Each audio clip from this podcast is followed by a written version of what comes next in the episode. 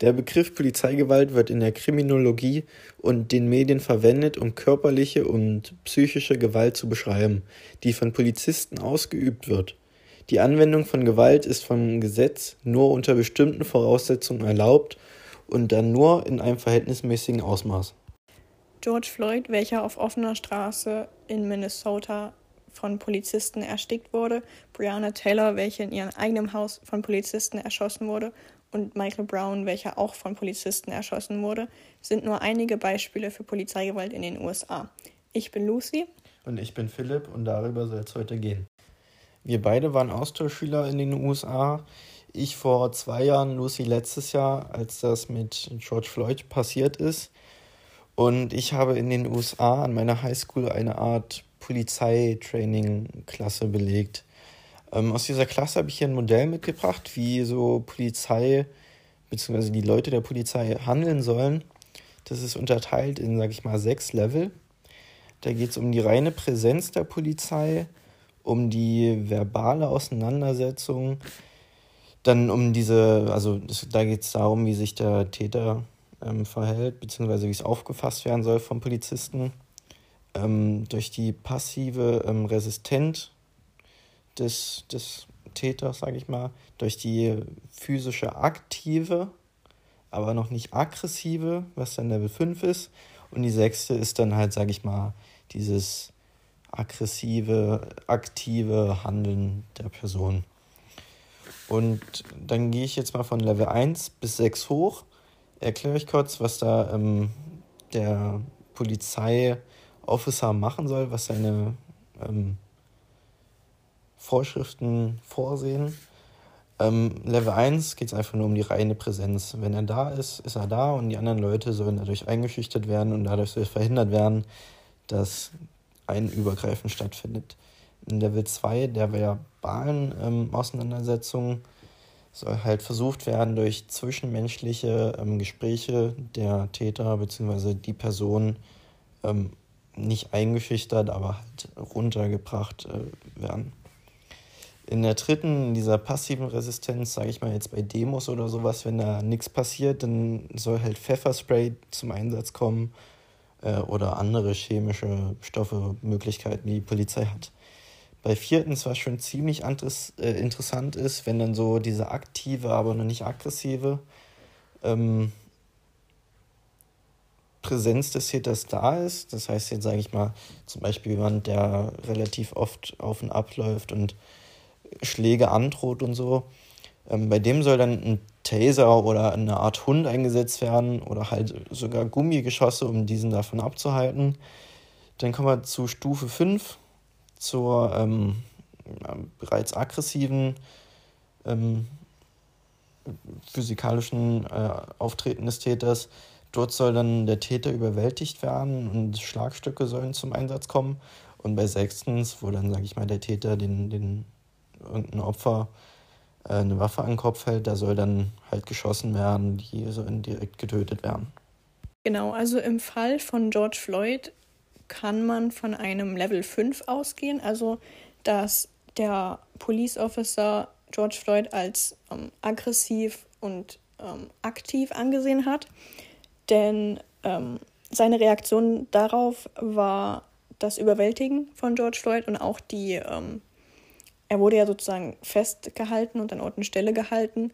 Und der Officer hat ja dann auch auf seinem Genick gekniet, was ja letztendlich dann zur, ähm, dazu geführt hat, dass ihm die Luft abgeschnitten wurde, woran er ja dann letztendlich auch verendet ist.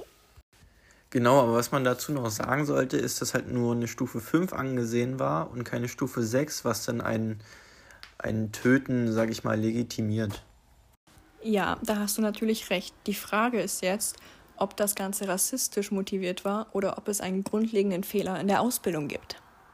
Also in meinem Bundesstaat Minnesota gibt es natürlich einige grundlegende Voraussetzungen, die man erfüllen muss, um überhaupt Police Officer zu werden. Einmal ist das ein psychologischer Test, den man bestehen muss, um zu zeigen, dass man das mental überhaupt mitmachen kann.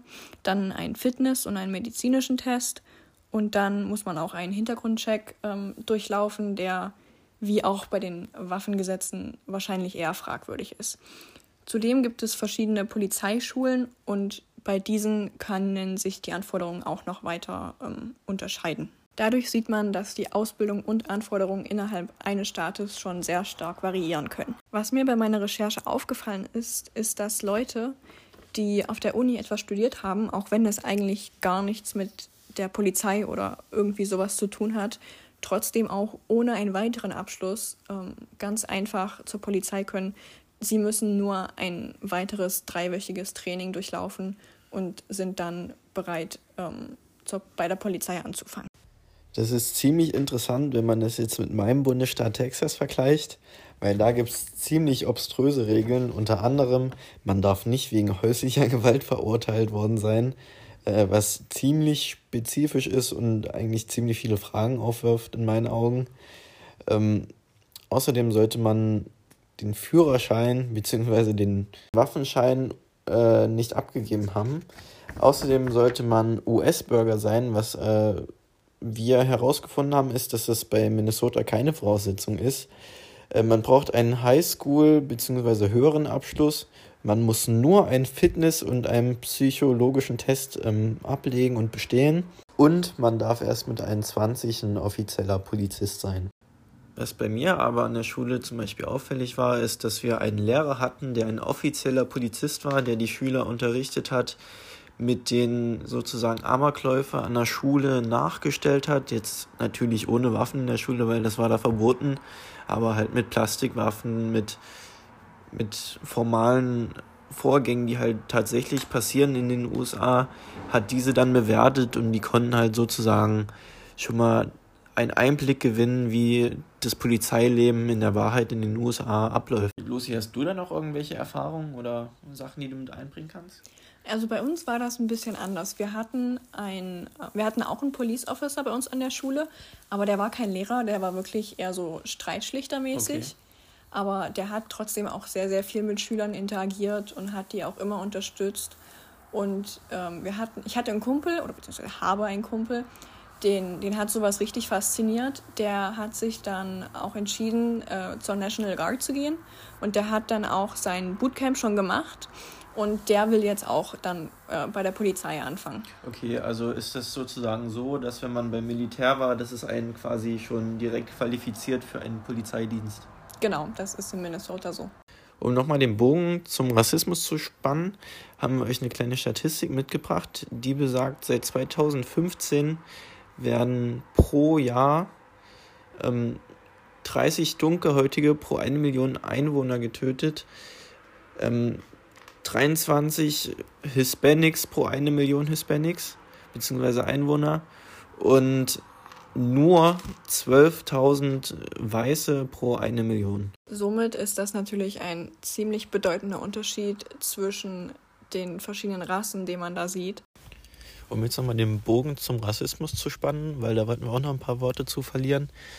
Da finde ich, sollte man ein bisschen unterscheiden zwischen Stadt und, und Country oder beziehungsweise Land. Ähm, weil wir, also zumindest ich habe das bei mir in Texas so erlebt, wenn du halt in diesen Communities, die relativ klein sind, kannst du halt diese zwischenmenschlichen Beziehungen besser nachvollziehen. Da kennt irgendwie jeder jeden und da sind diese Vorurteile nicht so stark ausgeprägt wie jetzt zum Beispiel in der Stadt, wo halt ein Haufen von Leute leben, beziehungsweise in den Suburbs und da halt das ziemlich anonym ist und dadurch herrschen da so ein bisschen mehr die Vorurteile und dadurch kommt es halt auch in meinen Augen ein bisschen mehr zur, zur Gewalt. Genau, aber auf der anderen Seite ist es auch so, das habe ich zum Beispiel bei mir in Minnesota gemerkt, ich war ja auch eher im ländlichen Gebiet. Es ist halt so, dass man nicht viele Nicht-Weiße hat, teilweise. Und dadurch kennt man halt auch einfach so den Umgang mit denen nicht, sage ich jetzt mal. Und dadurch gibt es halt trotzdem auch Vorurteile, einfach weil man es nicht kennt. Die Vorurteile, wie wir sehen, führen halt schon zum Rassismus. Und Rassismus wird halt heutzutage oft mit Polizeigewalt in Verbindung gebracht. Und deswegen finden wir, dass man halt ein bisschen noch ein paar Worte zum Rassismus da finden sollte, ja. um das Thema Polizeigewalt ein bisschen besser zu verstehen. Genau, und um jetzt nochmal ein Fazit zu ziehen, wir würden jetzt nicht sagen, dass es eine Verbindung gibt zwischen der Ausbildung und Polizeigewalt, einfach weil Gewalt und die Gewaltbereitschaft ja auch abhängig davon ist, von der Person und den Umständen. Genau, quasi da, wo man herkommt. Wenn man zum Beispiel aus diesen kleinen Communities kenn, äh, kommt, wo halt auch viel Migration, also was heißt Migrationshintergrund, aber viele verschiedene Hautfarben ja. hat, ähm, dann kann man das, glaube ich, später ein bisschen besser differenzieren, wenn man Polizist ist. Und was man vielleicht zur Ausbildung sagen sollte, die ist natürlich nicht so intensiv wie bei uns und die haben eher das Augenmerk auf Eskalation anstatt Des es Deseskalation, heißt das so? Ich glaube schon. Ja, und ähm, im Großen und Ganzen sehen wir schon ein bisschen oft einen, einen rassistischen Hintergrund bei der Polizeigewalt, wenn man halt sieht, dass die, die, diese Anfälle oder Vorfälle viel mehr in diesen großen Städten passieren mit äh, George Floyd in Minneapolis und Brandon Taylor, die auch in der Stadt gewohnt hat, oder ähm, Michael Brown, der halt im Suburb von der großen Stadt einfach erschossen wurde. Genau, das war es jetzt auch schon von uns. Also wir bedanken uns ganz herzlich fürs Zuhören. Genau, und wenn ihr noch irgendwelche Fragen habt, dann könnt ihr euch unter Philipp, ein L, alles kleingeschrieben, nochmal melden und Fragen stellen oder Unklarheiten beseitigen.